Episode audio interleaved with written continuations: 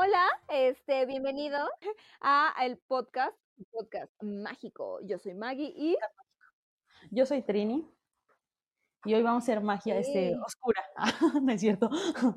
Hoy vamos a invocar fantasmas. Uy, fantasmas y drama familiar. sí, sí, que, es lo mismo, creo que en, en algunas... sí, ¿no? Porque los fantasmas tuvieron familia, ¿no? Supongo, y muchos de los dramas familiares como, que, de Canterville. Eh, que llevan familia, ándale. Sí, pues esa es como la gran historia de fantasmas, ¿no? Ándale. Que de ahí se inspiraron muchos. Sí, entonces. Sí, la neta sí. Entonces, este, pues. El día de hoy vamos a hablar de una serie buenísima que está en el Netflix que se llama The Hunting of Blind Manor.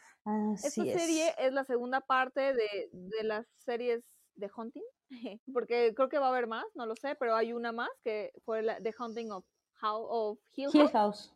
The Hunting of, Hill House, que también fue creado por Mike Flanagan para Netflix, que es el mismo que dirigió, es el mismo que dirigió Doctor Sueño.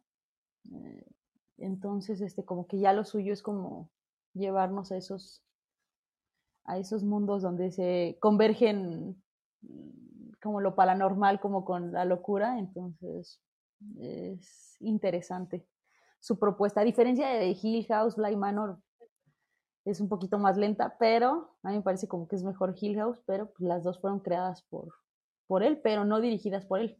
Esa es la diferencia. Oh, entonces em, este creador, em, pues casteó, ¿no? O sea, reclutó a los actores, a varios actores de la primera temporada, o sea, de Hill House, para la segunda temporada de Blind Manor. Uno de ellos es la guapísima Victoria Pedretti. Así es, repite. Este, y otro es el guapísimo también, ay, bueno, ¿cómo se llama este chico? Eh, Peter se me fue. Es, es irlandés, este. El de. El que, bueno, el que también sale en el hombre invisible, ¿no? Algo así. Ajá, ajá, ajá. Oliver Jackson. ¿Y cómo se llama? ¿Cómo? Oliver Jackson, creo. Aquí dice, sí. Oliver, sí, se llama, sí, sí, sí, ay, guapísimo hombre Kate, también. Kate Siegel también repite. Henry Thomas y Carla Gugino, no sé cómo se pronuncia. Pero bueno, todos ellos repiten. Carla Gugino. Ajá, Gugino, ¿no? sé. Ajá, todos ellos repiten. Todos ellos repiten. Sí, también muy guapa, muy guapa, ¿verdad? E incorporan cast nuevo como Amelia Eve. Guapísima, tiene mi corazón. este, eh, y uh, el personaje de Hannah, ay, se me olvidó cómo se llama esta mujer. Mm, no traigo, ah, Tinia Miller, Tinia, Miller, no sé bien cómo se pronuncia. Y también a los niños, ¿no? Que es Amelie V. Smith, que es la niña, y al niño, ¿no? Que es medio, a mí se me hace muy tenebroso ese niño. Sí, el niño ya da cara de eh, que... A Benjamin Ivan. Ya el niño ya desde que lo ves dices, aquí algo anda mal. Sí, la neta sí, es, es, algo muy, muy extraño ahí. No sé, el niño, el niño me da la vibra de creepy. Sí, ya desde ahí vamos, vamos este mal. Y pues bueno, de nuevo este creador toma, este, pues toma historias ya la vez pasada se basó en la novela que lleva el mismo nombre, Hill House, y esta vez pues, un poco está basado en la novela de La Vuelta de Tuerca de Henry James, que pues ya ha tenido como varias adaptaciones en el cine, ¿no? Este, incluso pues hasta se dicen que la de película de los otros está basada un poquitito en esta, en esta novela. Entonces, pues no es la, primera vez que se ve esta historia como, como en la pantalla. Sí, está, pues sí, un poquito basada en, en esa misma en esa misma novela, que fue como la más importante del romance gótico, como se le llama, de la época. Entonces, pues ya muchos cineastas las, la usaron como punto de referencia.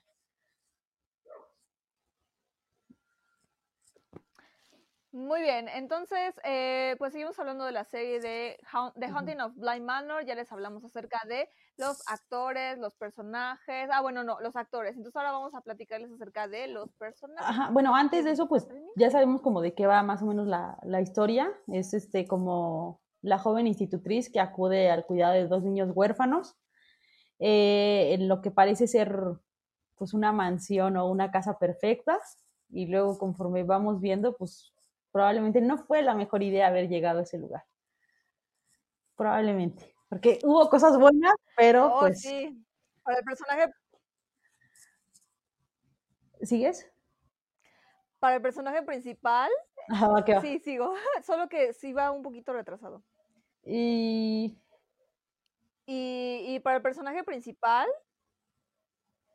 que, que, es el de Victoria, este, Pedretti o eh, Dani, eh, la llegada, su llegada a Blind Manor va a ser crucial para su vida, ¿no? Va a ser como que un antes, súper antes, y un después, súper después, ¿no? Entonces, em, eh, también hay otro personaje que es una jardinera, una jardinera muy sexy, y eh, aunque no, no, intenta hacerlo, solamente es ella, es Amelia Eid, Amelia Eid. Y eh, una ama de llaves, dos niños, que son a, lo, a los que hay que cuidar y un tío, un tío que es el tío de los, de los niños, ¿no? Que parece como muy alejado, ¿no? Muy alejado de los niños. Y, y ya, ah, y el chef, y Owen, el chef, ¿no? Entonces, este, son nada más los, viven en la mansión los dos niños, la jardinera, eh, la ama de llaves y creo que una vez cada mil años llega el tío, ¿no? A saludar. Entonces, eh, pues la historia toma, eh, se desarrolla en una mansión embrujada. Sí, sí, ellos no lo saben, pero la mansión está embrujada, ¿no? Hay, algo, ah, pasan cosas extrañas y hay un lago, ¿no? A un lado de esa mansión gigante. Que por cierto, esta mansión, puedes creerlo, no existe. ¡Ah! Te paso el, esto. No existe la mansión. la es, la magia de la televisión. Eh, en realidad, estas locaciones están en Vancouver la magia del cine. Este, están en Vancouver y la fachada de la mansión de Bly Manor no existe, es algo creado este, con green screen. Em, y el lago no existe como tal, o sea, es algo, es algo, es una creación este, de, de todo. Así que, pues, si ustedes buscasen una mansión como la de Bly Manor, pues no darían con ella, no exactamente, aunque se asemeja como a una mansión inglesa, ¿no? Como antigua, muy antigua, que data como de los años 1600 por ahí, ¿no? Porque se ven en los primeros capítulos justamente unas lápidas, ¿no? Que van de los 1600, desde los 1600, ¿no? En el piso de una capilla, aparte es, una, una, es un terreno así, un latifundio, ¿no? Un tipo hacienda, un tipo castillo, ¿no? Y tiene su propia capilla, ¿no? Entonces, este, ahí en la capilla se ve como hay lápidas, bueno, no son lápidas, son como, eh, en el piso están, ¿no? Grabadas en piedra los nombres de algunas personas, ¿no? Que ya desde el principio parece sospechoso que, tiene, que tienen algo que ver, ¿no? Los nombres de esas personas con lo que va a suceder en la Sí, claro, nada está como en toda película y en toda serie, nada es casualidad y todo lo que se muestra luego va a tener este explicación lógica en la historia. Entonces, sí, ya de ahí uno va pensando, mm, tal vez esto no sea normal, tal vez no sea bueno tener muertos en tu capilla. Entonces, este, pues ya de ahí va, va la historia. Eh, sí, comentabas bien, el tío no está, no solo no está con los niños, sino aparentemente tampoco está con él, porque pues, creo que a raíz de que los niños se quedan huérfanos, tiene problemas con su, con su manera de afrontar los problemas y de beber. Entonces, este, pues no, no es tan, tan centrado ni en sus decisiones ni en sus acciones.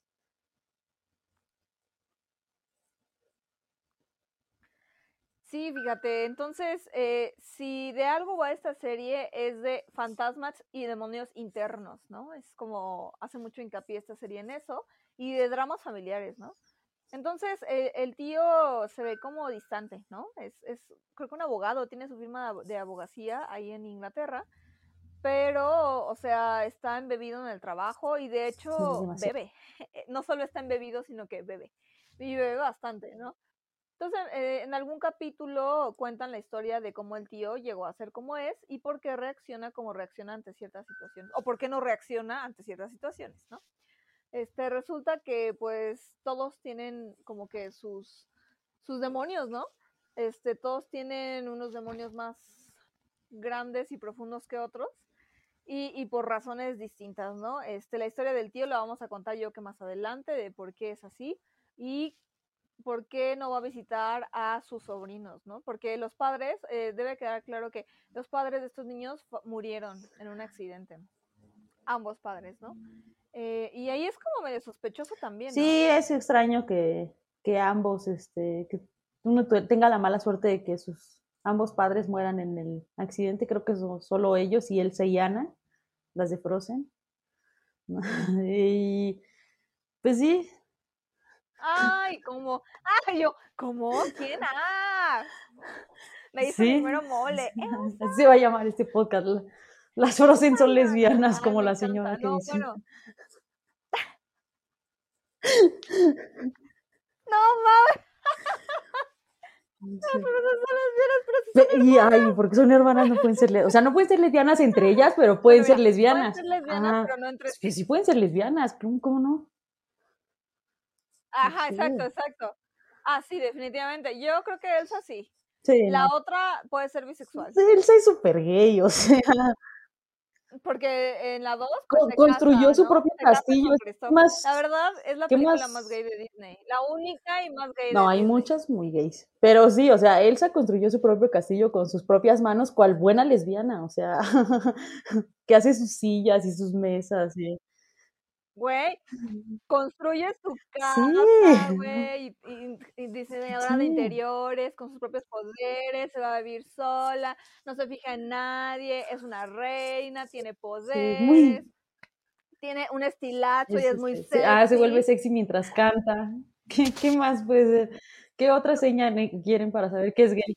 Su intuición es súper Sí, es muy aguda. gay, tienes razón. Pero no es la Su única. intuición está, mira, al pic, sabe de astrología, sabe de astronomía. ándale. Y le hablan sus antepasados. to- todos los vatos quieren con ella. ándale, ándale. Hace honor a sus Hace honor, sí. antepasados. Anda limpiando el linaje familiar. Es, es muy gay. Conclusión, es muy gay. Es muy gay, la verdad. Es muy gay. Tiene, tiene un impecable gusto para vestir, ¿verdad? Muy Sí, sexy. sí, sí, sí. No, este, no sé. ¿Qué no tiene Elsa?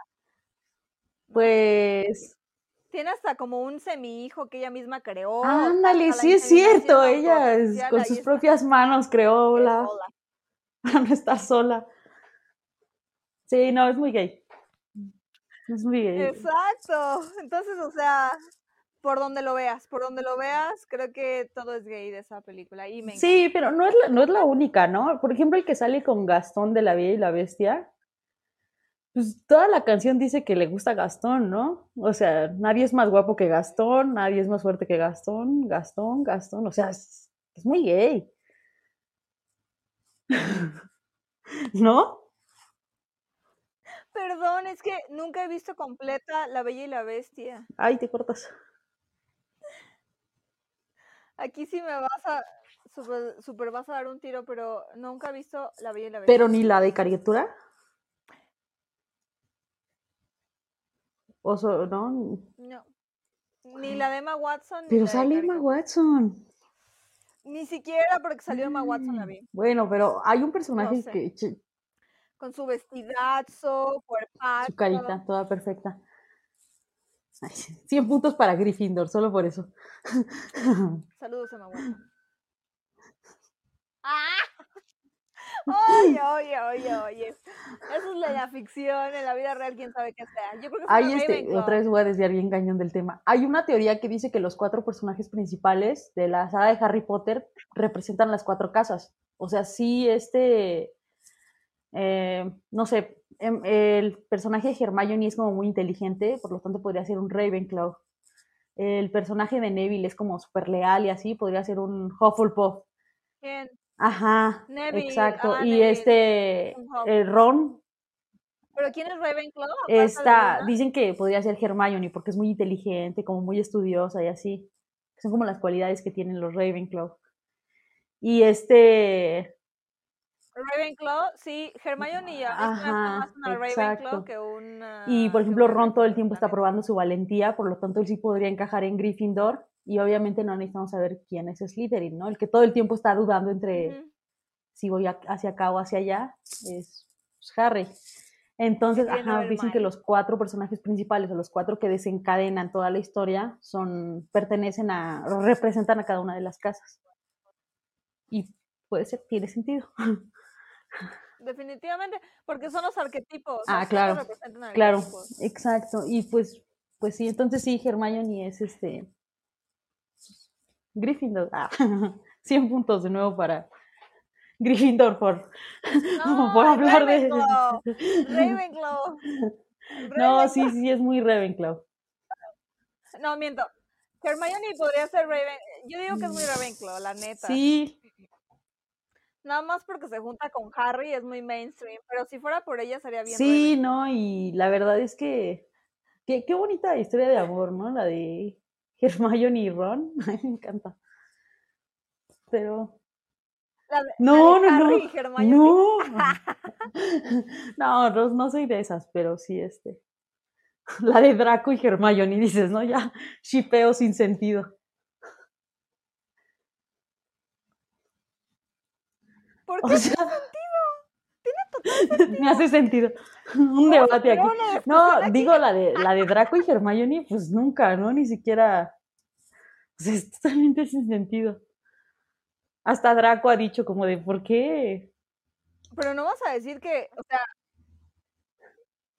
que fuera, que fuera de mm, fuera del libro y que es infantil y todo, no vas a decir, no vas a decir que no hay cierta tensión entre sus dos personajes puede que no sea sexual, pero sí es una tensión bastante profunda entre esos dos personajes, que puede dar a muchas cosas. Así sí me haría muy interesante ver cómo sería una relación de amistad o de lo que sea entre Germán y En el trabajo, dices tú. Creo que podrían aprender mucho del otro.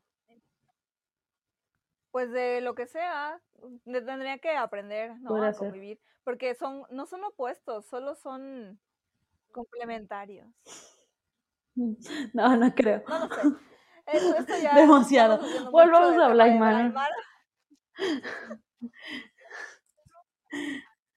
Entonces estamos hablando que de los personajes y de que este de que todos tienen sus propios demonios y fantasmas, ¿no? Este, interiores o exteriores. Entonces, eh, te me trabaste un poquito. Eh, resulta que eh, todo empieza cuando eh, Dani es una au pair, Dani, Victoria Pedretti, es una au pair y está en Londres buscando trabajo porque fue de turista, pero pues ya se le acabó el dinero. y aparte tiene ahí como una obsesión medio rara con no ver su reflejo en el espejo y no sabes por qué, ¿no? Solo sabes que lo tiene tapado. Y dices que... Sí, está muy guapa, claro. ¿Por qué no se quiere la verdad. Sí, sí, sí. ¿No? Entonces tú dices, como alguien tan hermosa no se quiere ver en el espejo y dices que show. Y es un misterio hasta que eh, se ve como, mientras pasa un carro, se ve el reflejo de algo que realmente te saca de pedo, porque dices, ¿qué chingados es eso? Que parece ser un fantasma, ¿no? Que está como apegado a ella y dices, ¿qué es eso? Y es como un reflejo, ¿no? Como de unos, lentes y luces. Sí, justo que, reflejan exactamente la luz igual. Exacto, ¿no? Y luces reflejadas en esos lentes, ¿no? Así como los tuyos que son anti-reflex. No, no, esos no eran anti Este, y, y entonces eh, ella empieza como, empieza a entender como que ella quiere huir de algo, ¿no? Ella es estadounidense y está en Londres de visita, pero ella está huyendo de algo, no sabes de qué, solo sabes que tiene mucho miedo. Eh, y entonces aplica para cuidar, ver el anuncio en un periódico, para cuidar a dos niños en una mansión, que unos niños que se acaban de quedar huérfanos hace como un año, ¿no? Y dice, ah, pues yo, ella daba clases, era ella como teacher, ¿no? En Estados Unidos. En, Estados Unidos, era como maestra de niños, ¿no? Ándale, así como, era como que la misma, imagínate. Una misa, sí. Victoria, güey. Yo, imagínate, güey, yo creo que no hubiera terminado, güey, no hubiera terminado mi primaria. Pero bueno, este, y, Hubiera estado de pendeja, güey. Eh, pero, entonces, eh, resulta que esta chica aplica para, para el trabajo de au pair y eh, el tío, que es el que está, el tío de los chamacos, que es el que está como contratando, eh, pues le hace la entrevista, pero ella, o sea, ella, e, y eso es lo que me encanta del personaje de Dani, fíjate. O sea, el personaje de Dani parece ser como muy tierno e inocente y de repente, güey, da un cambio bien cabrón como si fueran dos personas.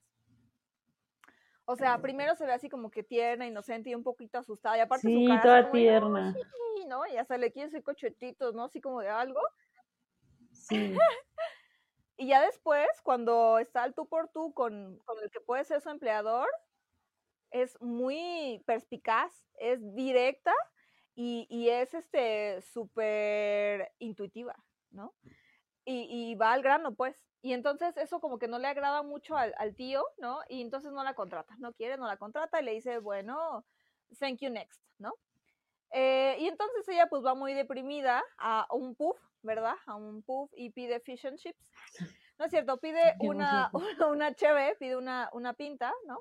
Este, y, y, y pues está tomando ella muy, agarra el vaso como muy, muy gay, ¿verdad? No sé si lo notaste, No, pero ¿cómo, lo, lo agarra de una forma bastante diferente a todas las personas en el mundo. Ahí cuando puedas, puedes verlo. Repetiré esa escena para Pues, saber o este. sea, no, yo, hasta yo, yo, pues yo agarro, a ver, este, tienes que verlo, porque mira, haz de cuenta, la gente que Oh, no no, va a poder ver video esto. no va a poder ver esto, pero imagínese, haz de cuenta que están agarrando un vaso, entonces están, están tus, tus, y esto no es un anuncio de electrolite, están tus manos, ¿no? Y tus dedos tocan la parte que no ves del vaso y tu dedo eh, pulgar mientras agarra, ¿no? Así está. Y entonces, eso es la manera La convencional. normal. Heterosexual, dices tú. El vaso. Lo que hace Victoria Pedretti, lo que hace el personaje de Dani, lo, lo que hace el personaje de Dani es no hacer esto, ni hacer esto, ni hacer esto. No, no. El personaje de Dani hace Es esto. verdad, ya recordé. Agarra, to- Pero toma- muchos hacemos eso, ¿no? toma el vaso por el borde de Sí. arriba. Espera, oh, Déjame decirte que vi en internet que Sí, es de ¿en lo más serio? gay que puede haber. pero así se le hace siempre, ¿no? O sea, A ver, a ver, a ver, agarra un vaso. sí, o a ver. No, y a ver, pues tómale. es que se tiene A ver, tómale. pero sí, ¿no?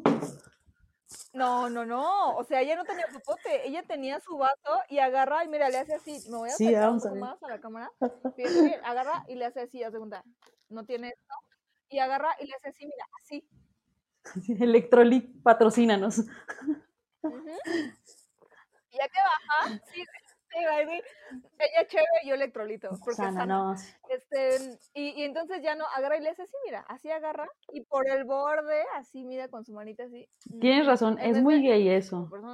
O del, del tarro, ¿no? Porque también Y luego además, ajá, no, sí es muy gay. verdad.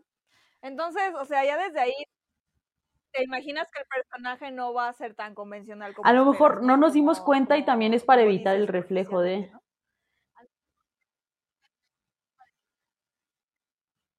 Puede ser, pero la verdad se me hace un gesto muy, muy del personaje.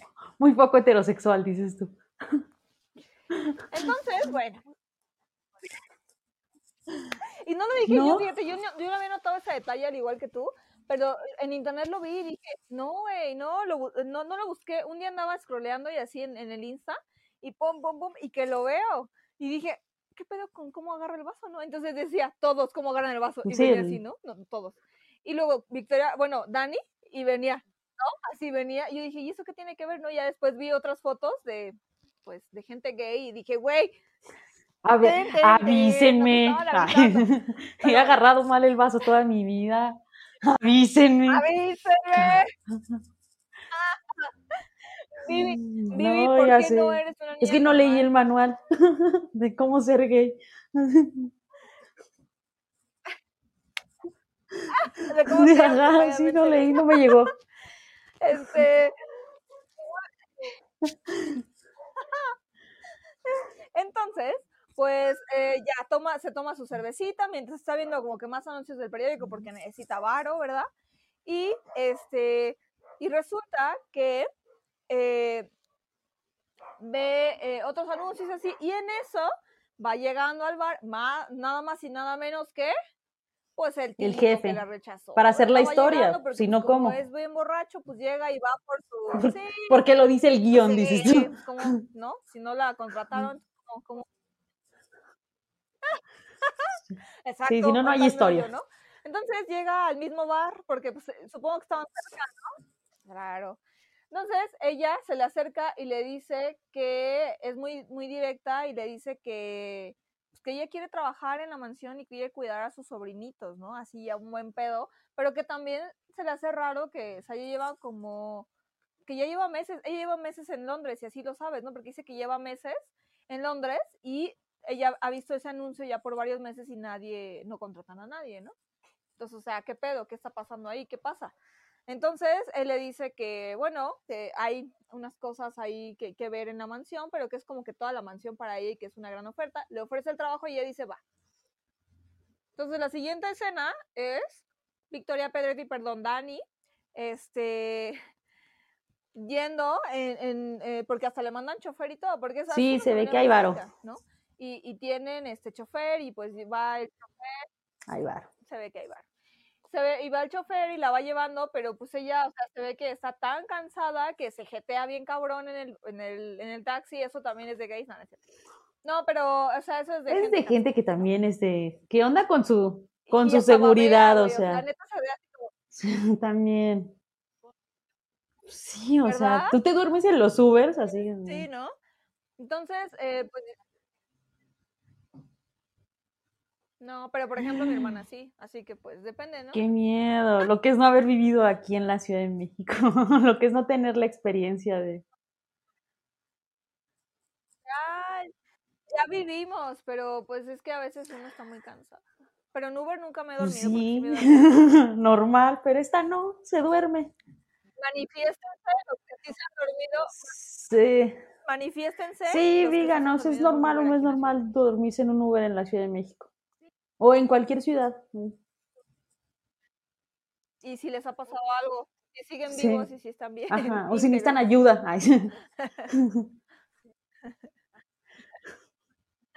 sí. Algún tramo por ahí, algo, no sé. Este, bueno, ya nos volvimos a desviar. Vamos a regresar al personaje de Dani. Entonces, bueno, se ve como la Dani llega a, mm, a la mansión, ve que es bien pinches enorme, ve que ahí está el lago y todo, y quiere conocer a los niños, pero los niños están en el lago, ¿no? Están jugando en el lago y está Hannah ahí cuidándolos. Hannah, recordemos, es el, el ama de llaves. El ama de llaves. Y, y, y, este, y pues es como que la que se encarga de que todo en la casa esté bien, ¿no?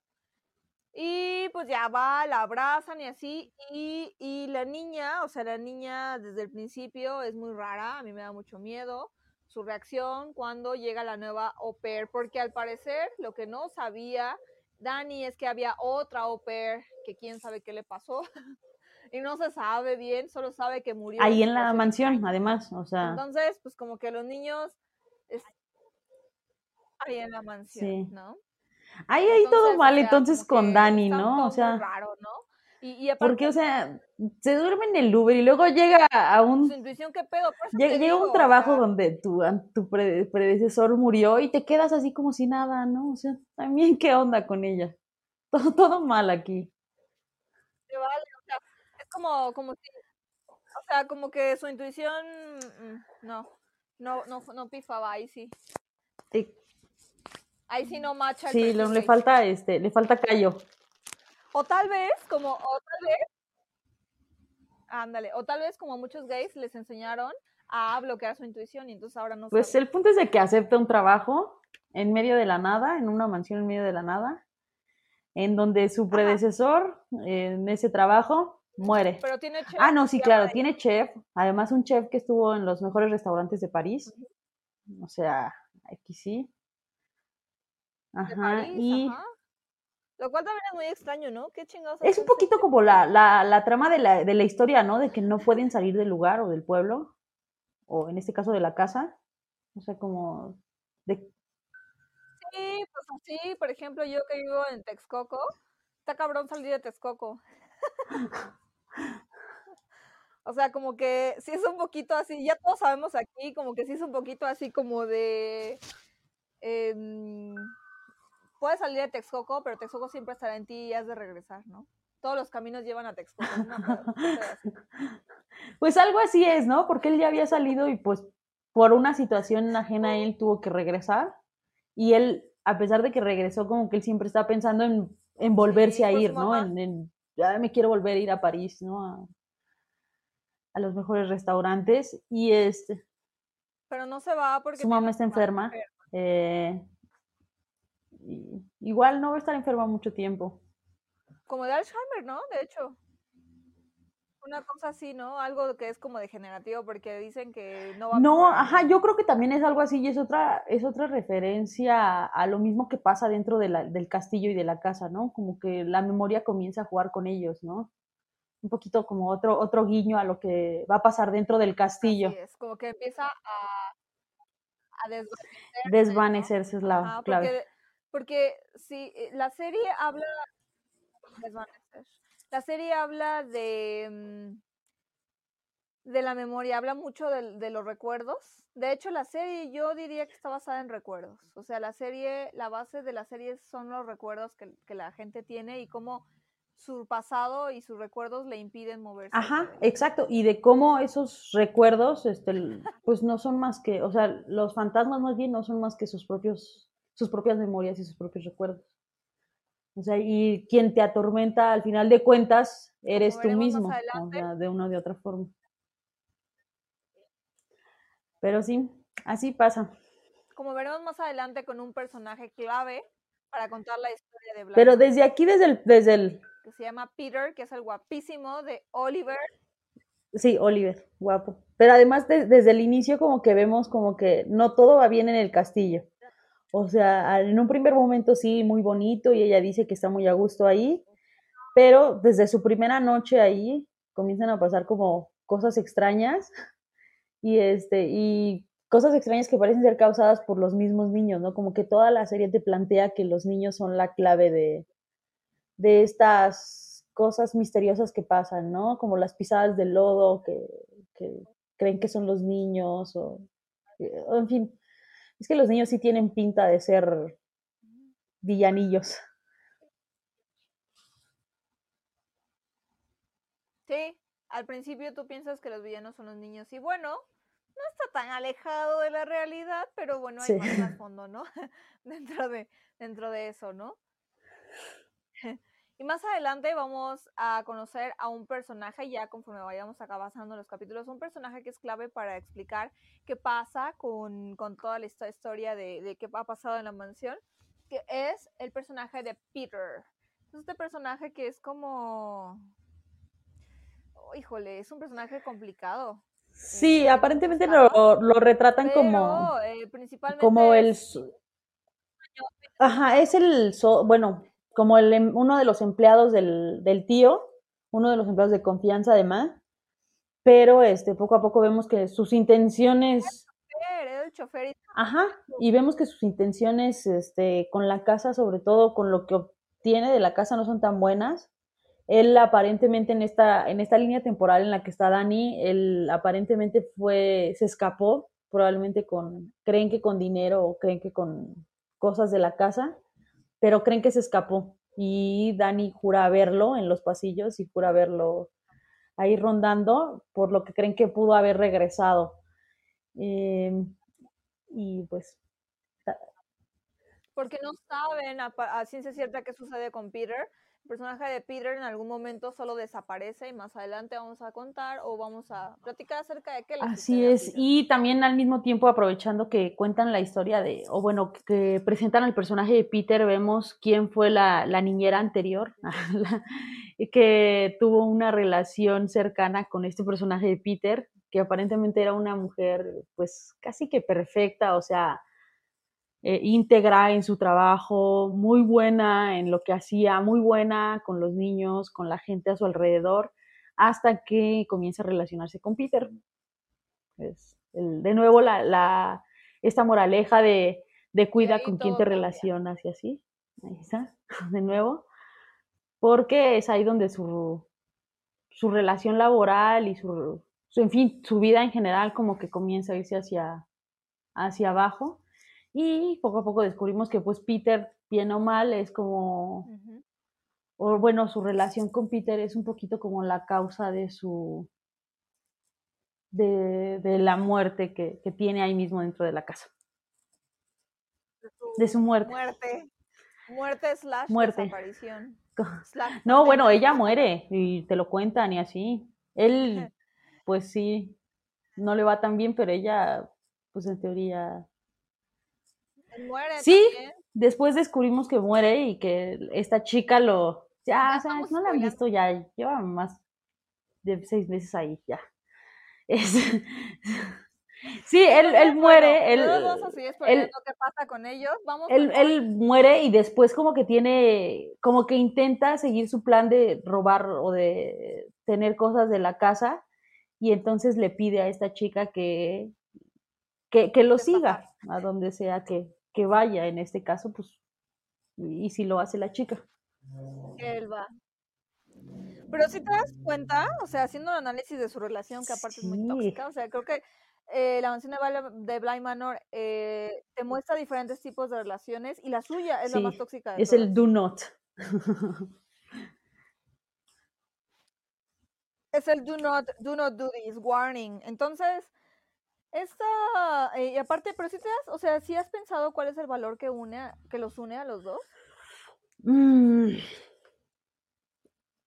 Bien o mal, creo que sí es como. yo sí, ay, yo sí, lo noté. Para mí fue como cierto tipo de aspiración a. O sea, como que ambos tenían metas sumamente ambiciosas. O sea, la diferencia es lo que estaban dispuestos a hacer para lograrlas. Ajá, o sea, la diferencia era eso, o sea, para ella eran sueños, eran metas, eran lo voy a lograr y demás, y para él era, pues ya le chingué mucho y no lo logro, pues ni pedo, voy a robar.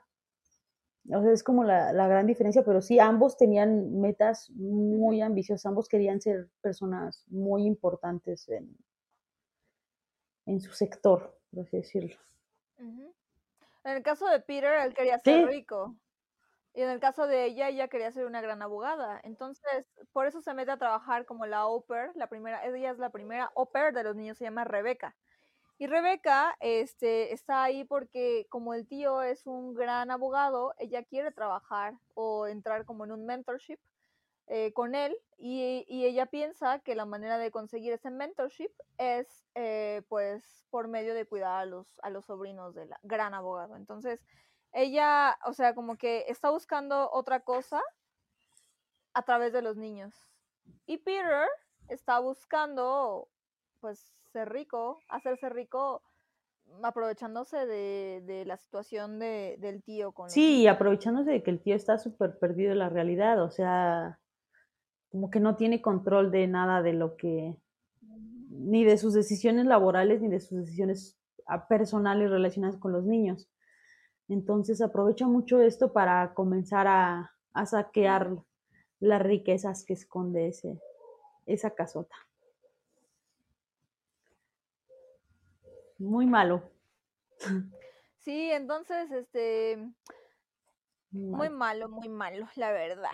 Em, y de ahí, bueno, regresando al personaje de Dani, entonces Dani empieza a conocer lo que es la mansión y le enseñan que hay un pozo cerca del lago y los niños empiezan a actuar extraño. O sea, los niños de hecho son extrañísimos, ¿no? O sea, dan mucho miedo. A mí me dan mucho miedo, son muy creepy los niños.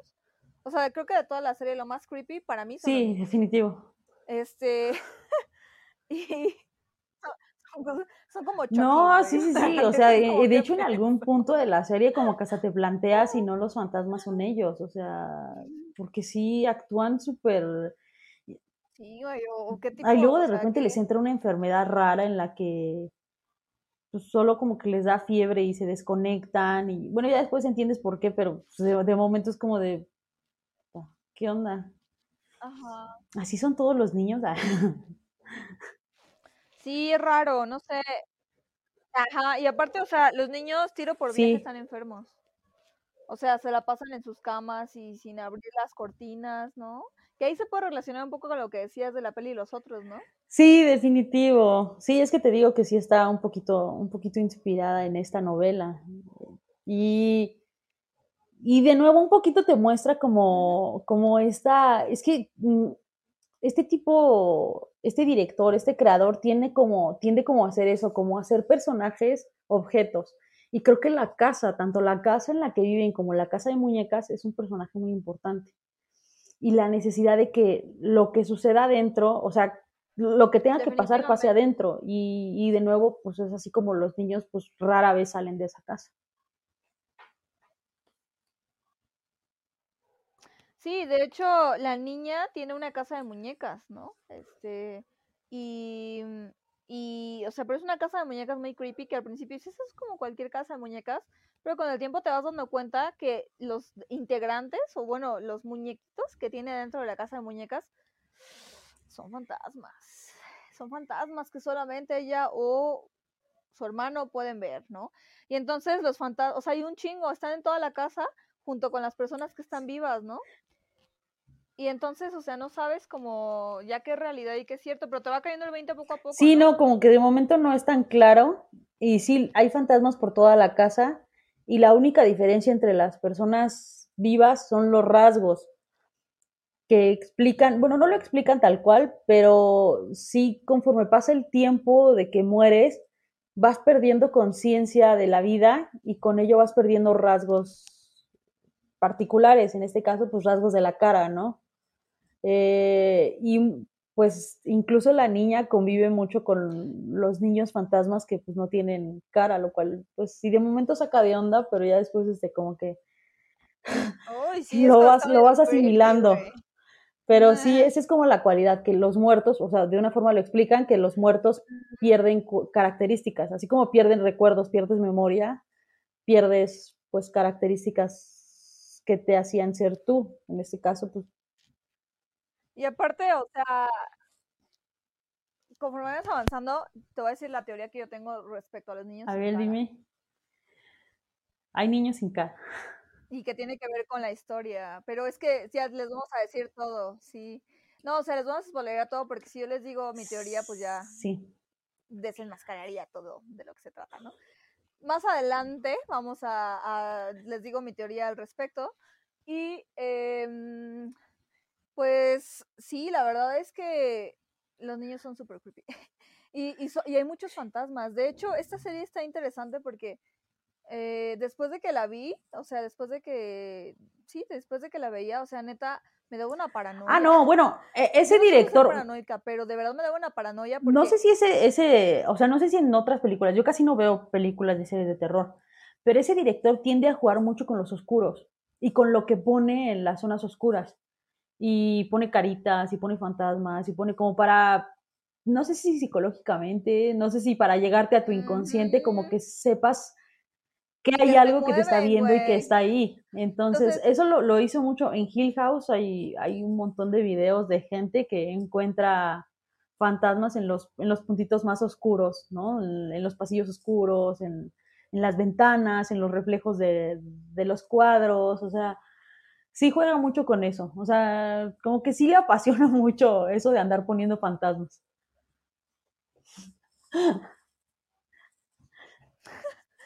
Pues de hecho sí, o sea, yo no, me, no lo había notado, pero un día vi como que dije, ¿esa es una estatua? Como el, el del pico, güey. Y, y entonces dije, ¿esa es una estatua? Y luego vi que la siguiente escena ya no estaba la pinche estatua y dije, ¿qué pedo? ¿Se movió? Y entonces a partir de ahí empecé a poner atención al fondo, o sea, cuando están las escenas, en el fondo constantemente hay fantasmas que se están moviendo. Sí. Como que si le ven a ustedes la serie, eh, pues pongan atención al fondo, porque la verdad sí se mueven muchas cosas. Mientras tú estás poniendo atención como en el primer plano, ¿no? Que es lo ideal. Eh, eh, en el trasfondo hay más hilos moviéndose, ¿no? Que justamente también lleva a si estos fantasmas se mueven, entonces ¿qué otros hilos están moviendo? Sí, es que es eso, eso es como lo que te quiere dar a entender, o sea, que siempre hay algo o alguien viéndote o moviéndose o haciendo cosas, o sea, siempre dan a entender que conviven los vivos con los muertos. Y este, y, no es el único. Se tiene entendido que también en la primera película del Exorcista, en los cortes de escena a escena, ves que a veces queda como un huequito, unos, un microsegundo en negro, ponían caras de fantasmas para que tu subconsciente te vaya metiendo en la idea de que hay más, hay más este, que te va a asustar y demás. Entonces, pues sí, a mí me parece como muy divertido eso de que la gente esté buscando fantasmas y insisto creo que sí propone propone a la historia no que porque pues sí hay muchos fantasmas ya después que los conoces a todos pues dices pues sí había bastantes. Sí de hecho sí hay bastantes y, y aparte o sea bueno, a mi hermana y a mí, porque la vi con mi hermana, se nos convirtió en deporte la búsqueda de fantasmas. Entonces, cuando no queríamos como que asustarnos demasiado así, nada más estábamos guachando el fondo a ver, a ver qué show, a ver en dónde estaban los fantasmas moviéndose, ¿no? O, porque aparte, o sea, los fantasmas no andan por ahí como en todas las áreas. Los fantasmas están en áreas determinadas de la casa. Solo van como por zonas. Sí, y después ya, insisto, cuando avanza la trama, como que entiendes un poquito de cómo fueron muriendo y cómo fueron eh, o cómo fueron al morir habitando esa casa ya para siempre. Y este, y insisto, es algo como que, que es recurrente, ¿no? En Hill House pasa similar, o sea, eh, mueren muchas gentes, o muchas gentes, muchas personas en, las en, en la casa y te explican por qué no pueden salir, ni vivos ni muertos, o sea, y lo mismo pasa aquí, o sea, aparentemente una vez que entras ya te quedas ahí. Y es como, es como... Ya no puede salir, es como... Ajá, sí, sí, sí, porque insisto, la casa es un personaje fundamental, ¿no? Y la casa eh, es gran, en gran medida quien no, hace que las cosas ocurran, que las cosas este, se vayan dando, que la historia suceda, que la historia avance. Eh, y pues sí hay un buen de, hay un buen de fantasmas ahí. Sí. Entonces, bueno, siguen, hay que avanzar con la historia de Dani. Ya, ya dimos como un poco de contexto. Eh, bueno, Dani empieza a descubrir que hay cosas raras a partir de, la niña que, que ahí como que le hace una muñeca, ¿no? Como que parece como vudú, ¿no? A ella le da su muñeca y le dice, es este, ¿no? Así como muy inocente, pero creepy al mismo tiempo, ¿no? Y luego el niño como que le empieza a coquetear, ¿no? A la au pair, pero es un niño como de 10 años menos, como de 8. Y, y, entonces es como raro, ¿no? O sea, cosas, suceden cosas raras, como que los niños se comportan como si fueran más grandes. Sí, como no acorde de su edad. Y, y sí, como que de actitudes extrañas, insisto. O sea, solo para que se den una idea, en el primer capítulo le encierran en un closet, lo cual es un buen guiño. Ah, sí. La encierran en, ¡Ay, no mames! No, no, mm, me perdí, de repente como, ¿qué? Y luego pues tiene que salir, ¿no? Sí, es, un, ¡Ah! es un buen guiño a lo que, a, lo que le va a pasar después. Ajá, sí, le encierran en el closet. Ahí estaban las señales. Solo no supimos, Solo no supimos Ahí estaban, y sí, le encierran en el closet y, y, uno de momento cree, uy, qué maldosos son. Ya después entiendes que realmente querían protegerla del gran peligro que, que, que tiene esa Protegerla. Así es, y aparte, siempre desde que llegó, los niños le advirtieron a Dani que no bajara a la sala en la noche. ¿Y qué es lo primero que hace Dani? Tiene sed y baja. a la es que te digo, todo mal con ella, o sea, todo mal. sí. Sí, o como que le vale, le vale, le vale mierdini y todo, y dice, no me importa que me estén divirtiendo, no me importa que mi intuición me diga esto. Ah, no me importa. O sea, este, no, pues no. ¿Qué, ¿qué peligro puede haber? Y luego se ve luego, luego, como el personaje de Digo que qué peligro puede haber en una casa en medio de la nada. Ninguno. Y luego Mm, no lo sé, Rick. Para mí sí, no, yo tampoco. yo. cuéntale más confianza que ah, ¿no? O sea, porque estás de acuerdo como que si te pasa algo no puedes salir, ¿no? Tan rápido. Güey, está grandísimo el lugar. ¿No? Tiene su propio lago, su propia capilla. Imagínate lo grande del lugar. Que aparte estaba a las afueras del pueblo. Sí, todo mal, te digo.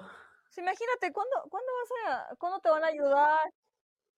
O sea, si gritas en la noche, ¿quién te va a oír? ¿El árbol? O sea, No, y se ve después que si gritas en la noche nadie oye. Entonces, no. Ojalá no lo hubieran comprobado, pero sí. Este, y, y después eh, avanzamos la historia a cuando, es un momento como crucial en la vida de Dani, cuando ve llegar a la jardinera. Y los ojotes que le echa.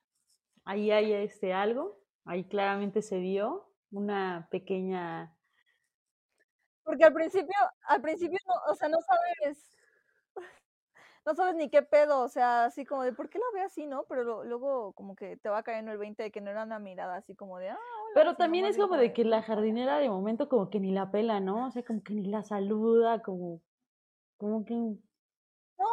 De hecho, la, la misma narradora, porque la, o sea, porque toda la historia está narrada por una narradora que no sabemos quién es o por qué sabe la historia. Y, eh, y la misma narradora dice que la jardinera no nota, o sea, ni siquiera como que nota que está ahí, o, o no, no le da, ni siquiera se presenta, No. pues, con la ópera. No, no, no.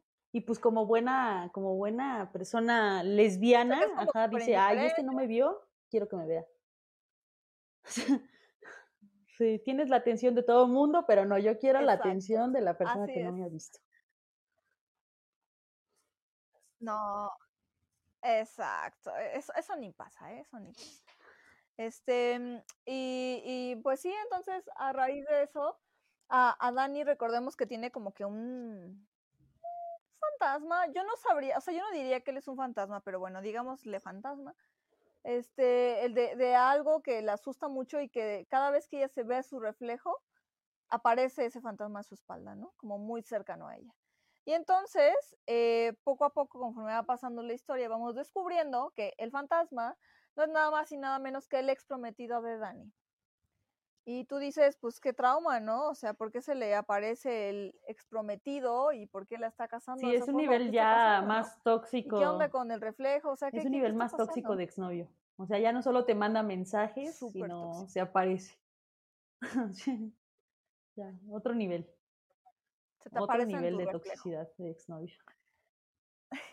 Entonces, eh, en algún, en algún capítulo eh, aparece la historia de Dani, de antes de venir a Londres, y la causa probable por la cual estaba en Londres y no tenía ganas de regresar a Estados Unidos, ¿no?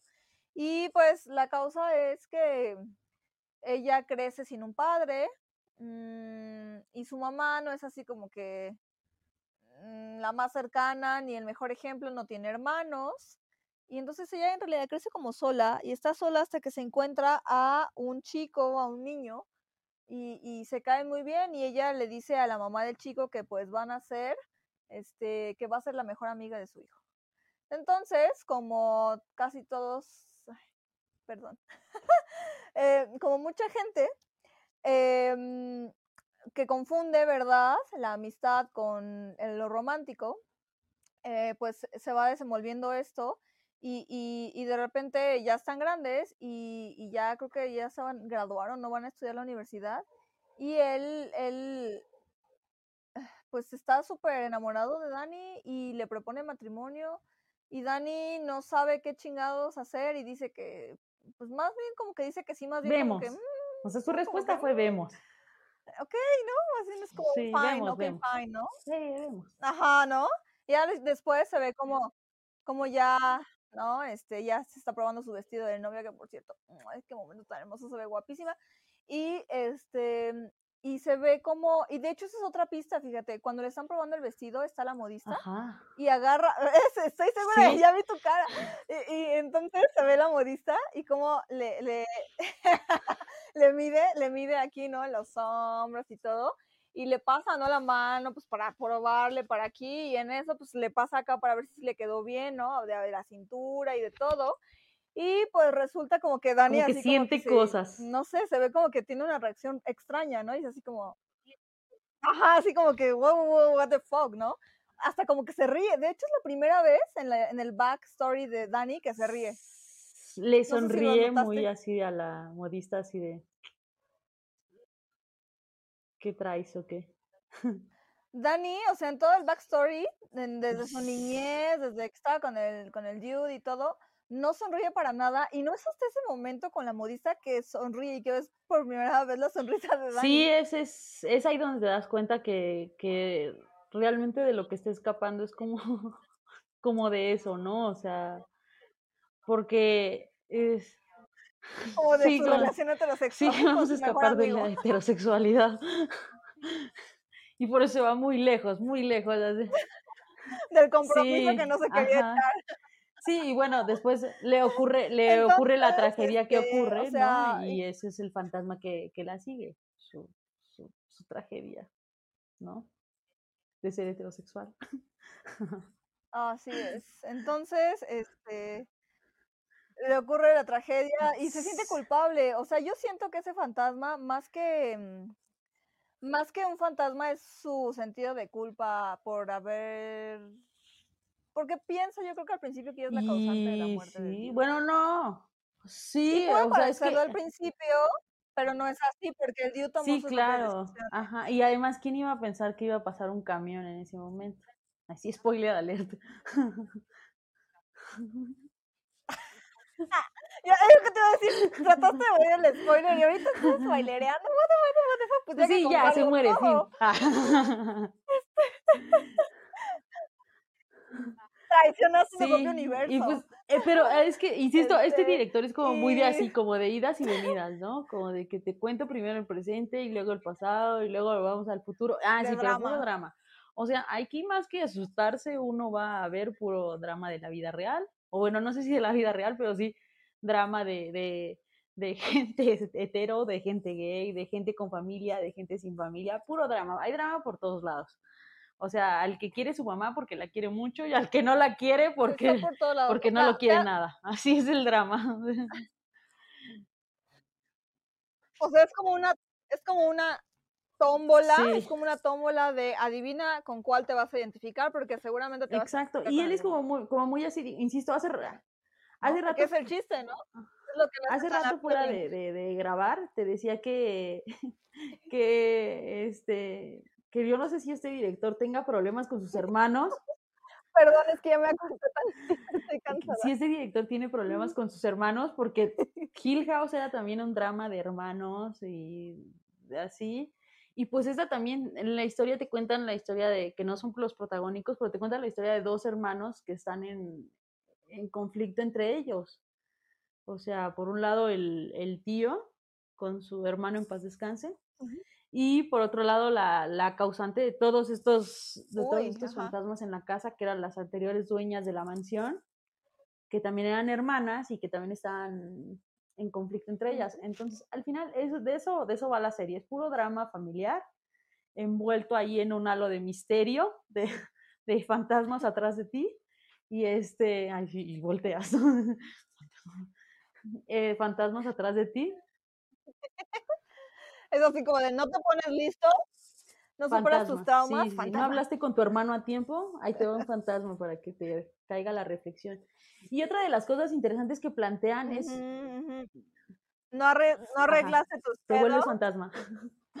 otra de las cosas que plantea es cómo cada uno de los fantasmas o de los muertos asume su, su rol fantasmal, ¿no? O sea, porque vemos, sin hacer, sin decir quién, vemos a quien está muerto desde el inicio de la historia y no lo notas, porque convive con los vivos como si nada. Y vemos quién está mm. muerto y va y viene, porque se pierden sus recuerdos, que es lo que decía hace rato, que puede ser como el símil del infierno, ¿no? Vuelve siempre al mismo recuerdo cuando ya está muerto. Siempre el mismo recuerdo, no puede salir de ese recuerdo. Y es lo que pasa con, esa es como la, la propuesta interesante de la serie, creo yo.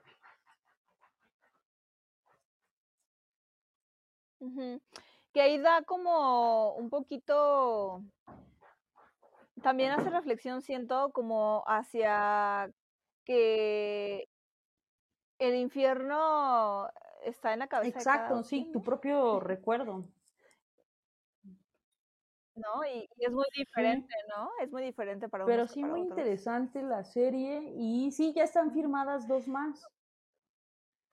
Ya están, la primera ya se terminó de rodar a finales del año pasado. Se va a llamar Midnight Mass, que también hay niños en el elenco.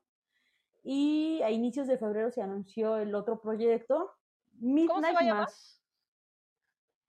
Y el otro que se llamará Midnight Club. Entonces, pues ya vimos que se abrieron nuevas, ya no son hunting, entonces, pues, pero hay dos más ya en puerta, entonces, a ver más drama familiar con fantasmas detrás.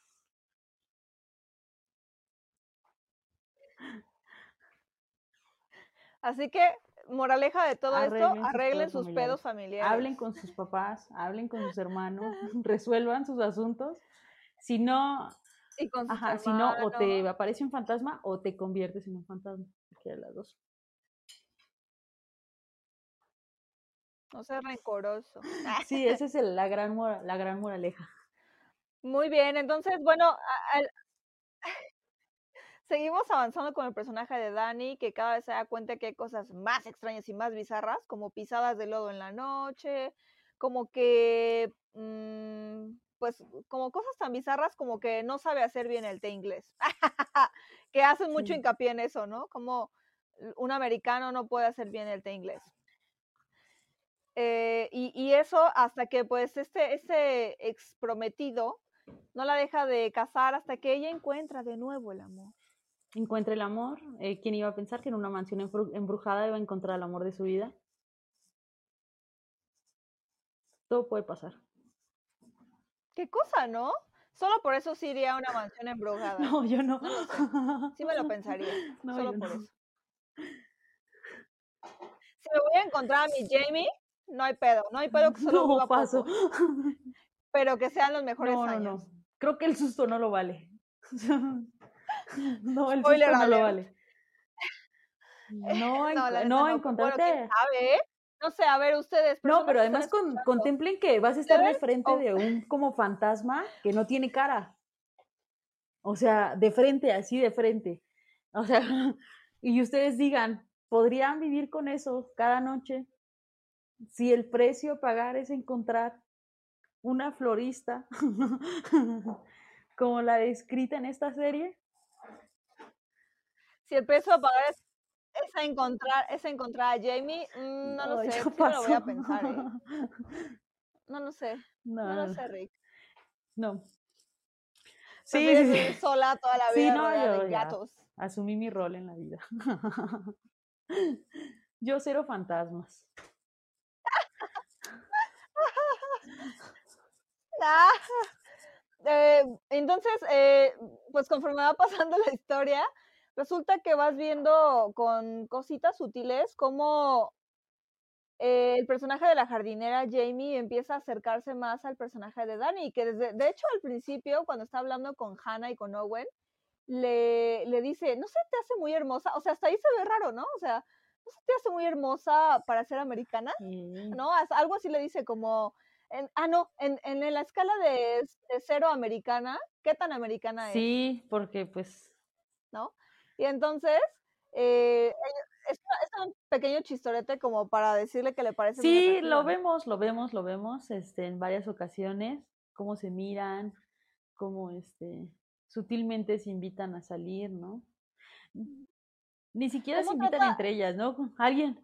¿Cómo trata de Alguien más lo sugiere, creo, pero pues toman la palabra, la iniciativa muy rápida. Ay, sí, sí, sí, vamos. Eh, sí, ¿cómo trata de, de, Eso también es muy gay, ¿no? sí, ya ves lo que dice el meme. que somos buenísimos para ver la química en, en las series y no la vemos en la vida real. Entonces, pues así pasa, ¿no? Así les pasa a ellas, pero pues sí, ya hay como, comienza a haber un vínculo desde el inicio. Y ya después descubrimos que no era la primera vez, o sea, como que la jardinera no, como que tiende a ser amable con la gente que llega ahí, ¿no?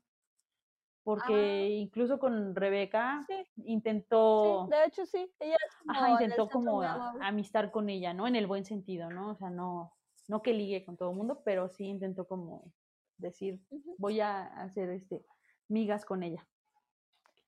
O quién sabe. Personalidad como el de ese personaje, o sea, ¿quién necesita Sí, no, ella no, ella no liga, la ligan. Millones, sí, millones. Sí, Sí, no, los atractivos no ligamos, nos ligan. ¿No? Es por eso que a Dani le cuesta tanto trabajo. Es, es por eso que a Dani le cuesta tanto trabajo como darse a entender, ¿no? Y llegar al corazón de Jamie. Aunque ya llegó al corazón de Jamie desde el principio, pero no. no sí, no, no, no. Y este. Y pues pasan cosas, como en la vida, ¿no? Primero nos preguntamos si sí hay conexión y luego como que ya vemos que sí, pero este, no se nos olvide que estamos luchando contra fantasmas. no olviden ese punto principal. Hay fantasmas en la... Ah, sí, sí, claro. Entonces, pues Dani sigue luchando contra el fantasma de su culpabilidad, o sea, su exprometido. Y eh, pues como que se interpone, ¿no? Este fantasmilla este, entre Jamie y Dani, pero llega un punto en el que Jamie dice, eh, dice, mm, hasta una frase muy... ah, sí, hay como, hay hasta como un rito, ¿no? Muy inglés, ¿no? Hay hasta como un rito, ¿no? Que hacen como de dejar ir a sus fantasmas, que ellos lo dicen como de forma... Eh, como que jugando un poco con el tema de dejar el pasado atrás y usan la palabra fantasmas incluso, entonces ella como que dice, sí, cierto, vamos a dejar ir los fantasmas y hacen como un rito en el fuego y todo eso. Eh, ¿Y tú crees que ya ahí se acaba el asunto? Y bailan desnudos alrededor de la fogata. Ojalá. a ver, escritor, si estás viendo, oyendo esto, y hacen ritos incluye bailes desnudos en la siguiente temporada, por favor. Por favor. Por favor. De eso pedimos nuestra limona. Este, pero ya se están tardando. Pero bueno, este, y entonces, eh, después de esta ceremonia, ¿no? De echar al fuego a sus demonios, eh, pues Danny y Jamie deciden dar el primer paso, ¿no? En, en su relación romántica, ahora sí. Y eh, resulta que cuando están dando ese primer paso, pues se les interpone el novio este. Y, y, Jamie se saca de pedo, se saca de onda y dice como que qué pedo. Y, y le dice al novio muerto, dice, ¡ay, date, date boyfriend! ¿No? Le grita, date boyfriend, it's over, man. Entonces ya, ¿no? Ya, ya hijo, ya pasó tu era, ahora es mi era, turn up. Y este, mm, y ya para que ya, ¿no? Ya le di como que finiquito a ese asunto, porque pues ya está en algo nuevo, ¿no? La Dani. Sí, entonces eh, resulta que, eh, bueno, se empieza a desarrollar como su relación, pero aparte, o sea, ellas piensan igual en el sentido de que tienen la misma idea de lo que es una relación sana, ¿no? Eh, entonces, su, su, relación hace mucho contraste con la relación insana o tóxica, diría yo, entre Peter y Rebecca. Es como totalmente opuestos, porque es ahí. Sí, y en el, incluso en el capítulo muestran un poquito de las dos, del que justo ya dice como que amar es justo lo opuesto de poseer. Importantísimo. Ya después Jamie le, le tatúense eso. Ah, sabia, esta mujer tan guapa. Y le dice, este, y Jamie le muestra como que su lugar secreto y le enseña una flor de luna, ¿no? Moonflower. Entonces, esta Moonflower se supone que solamente florece una vez cada año, un pedo así. O sea, solamente florece una noche cada año. Y entonces, eh, Jamie hace una alegoría que las cosas que valen la pena no importa cuánto tiempo se tengan, mientras se tengan, ¿no? Entonces ella sí es de las que piensan que no importa cuánto se tengan, mientras se tengan. Y aparte, en ese capítulo da un discurso muy padre, es que, o sea, neta, creo que creo que es, el es mi discurso favorito de todas las películas, canciones, mm, series, de todo, ever. O sea, el discurso que le da Jamie a, a, Dani en, cuando están ahí con las flores de luna, es mi favorito de todos porque, bueno, en resumen no me lo sé todo, pero habla algo así como de que de la muerte nace la vida, ¿no? Como renacer, siempre todo renace, ¿no? Ese es como el que la y ajá, y un poquito como ya dándonos spoiler, en las dos, en las dos referencias ya dándonos spoiler de dónde va la historia, como del poco tiempo que dure algo. Eh, y este, y la necesidad de que algo muera para que tenga luego que, que nacer. Y, pues sí, o sea, si quieren un spoiler real de la serie, del final de la serie, ahí está. Son esas dos frases, o sea, el poco tiempo y el y que algo tiene que morir. Eh, y pues y entonces. Esa es la serie. Esa es la serie. Así, tal cual. puede ser que en el próximo capítulo del podcast platiquemos más del final, no sé, este, porque mm, vi unos spoilers y la verdad estoy muy triste, este, porque no puedo con tanta con tanta goticidad, no puedo con tanta muerte y tanta pérdida, porque eso sí le va a llegar a mi cora. Y este, y, y pues Ay, pero me los voy a echar, me los voy a echar por ustedes, babies, porque ni siquiera por mí misma lo hice y no lo puedo hacer sola, pero me lo voy a echar, acepto el reto, me voy a echar el capítulo 8 y el 9, voy a ver la historia de Viola y voy a ver el desenlace de esta gran historia de amor y de fantasmas. Que, que, para mí, insisto, de nuevo, la serie va muy lenta, o sea, la serie es un drama que va muy lento, o sea, ha habido gente que dice, yo vi dos capítulos y no conecté, yo igual, vi los dos primeros capítulos y dije, salvo por el link lésbico de esta relación, si no hubiera habido eso en los primeros dos capítulos, probablemente me pierden. Eh, y sí, en el capítulo 8, que es cuando nos cuentan la historia de la casa, del, del inicio de toda esta maldición, eh, es ahí donde la, la, historia ya se pone buena. entonces sí, el, la historia, o sea, los fantasmas, o sea, la historia previa, así como del siglo no sé cuál, es la que vale la pena, yo creo que de esa, de esa pequeña serie. Ah, bueno, entonces mira, la verdad sí me lo voy a echar. Me gustó más Hill House. Todos, dicen, todos dicen que les gusta más Hill Cerrado el caso, me gustó más Hill House. Todos dicen que les gusta más Hill House. Tampoco he visto Hill House, sí. pero esas sí dicen que está muy de terror, así que no lo sé, Rick. Necesito a alguien a mi lado para verlo. Si alguien se ofrece, levante su mano, me avisa, por favor. Sí, sí, si alguien se ofrece este Netflix and a verla con, con, Maggie, pero no, ¿eh?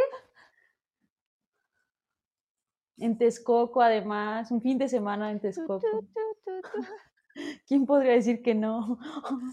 Ay, pues sí, así la cosa. Entonces, pues hasta, hasta aquí le vamos a dejar a esto de Hill House. Eh, pues ya más allá no pasa nada, a, ver, más de Blind Manor ya más que descubres que hay un personaje muerto que sí estaba muerto y no andaba de parranda.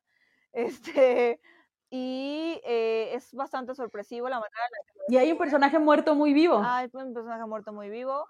Y un personaje vivo muy muerto. ¿No? También. Entonces, este, pues... Hay de todo. Hay posesiones, hay drama, más drama, drama, este beso lésbico, ¿qué más quieren? La verdad tiene de todo, o sea, beso lésbico, heterosexual, solo falta el de dos hombres, creo, ¿no? Em, y, qué más? No, pues nada, güey, tiene todo, o sea, están todas las relaciones. Pero de eso ya hay mucho en la televisión. Sí, la verdad sí. Por eso nos gusta ver cosas diferentes, ¿verdad? Cosas que no hayamos visto antes. Este, y, también me parece muy bien la forma en la que retratan la relación de Peter y Rebecca, porque creo, eso me recuerda a muchas relaciones que he visto y no he vivido tan terrible porque yo sí tengo límite, pero este, pero, pero sí, o sea, sí he visto como la ambición, o sea, ese valor tan fuerte, que no es malo, solamente está mal encaminado a veces, te puede llevar a... Pues, Hay que equilibrarlo. porque los caminos de la vida no son como yo pensaba. Sí, todos tenemos un conocido así. Ajá. Todos, todos tenemos un amigo así. Si tú no tienes un amigo así, probablemente seas tú. Entonces, echa ojo en tus acciones. Ay, ay, ay. Es momento para la autocrítica y la autorreflexión. Muy bien, entonces, pues, este fue el podcast de hoy. Sí, más dejemos un minuto de, para esto. Este fue el podcast de hoy. Eh, Así, un minuto para reflexionar. Así es, un minuto, dos minutos, tres minutos o todo el podcast para reflexionar. Eh, vos vamos a terminar de platicar acerca de la parte más movida de la serie, como dice Trini, la parte más interesante, ¿no? De la serie, este, la próxima semana un cachito, pero también vamos a hablar de otra cosa. Aún no sabemos de qué, la verdad. ¿Tú qué piensas? Y también que nos digan, ¿no? ¿De qué quieren que hablemos? Sí, pues sí, la verdad, algo se nos va a ocurrir.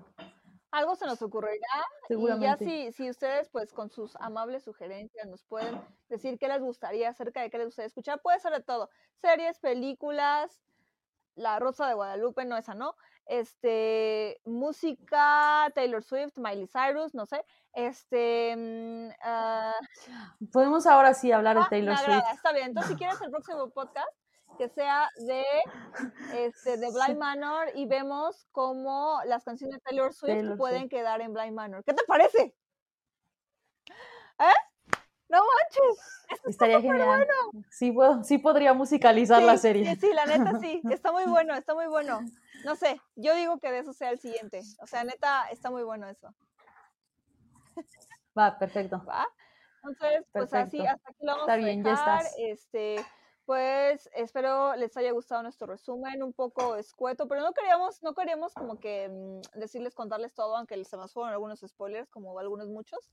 Eh, sin embargo, vean la serie, está muy buena, está muy bien escrita, tal vez es un poco lenta, como dice Trini, sí, pero creo que está muy bien realizada, tiene muchos aspectos que les podrían llamar la atención. Uno de ellos, las relaciones sanas y tóxicas, y unas medio raras.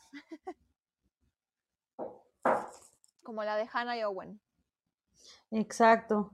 Y pues sí, nos vemos este entonces, o nos oímos, ya no sé si nos vemos, nos oímos. ambos, ambos, ambos porque deben saber que esta sesión ya está grabada también en video. Y es por eso que a veces como que hay, va, a haber cosas que no van a poder eh, como que escuchar, porque son cosas que se ven. Entonces, pronto empezaremos probablemente a subir estos videos ya que los estamos grabando también este, al canal de YouTube. Entonces, pues puede que ya nos escuchen por Spotify y puede que nos vean por YouTube también. Espérenlo.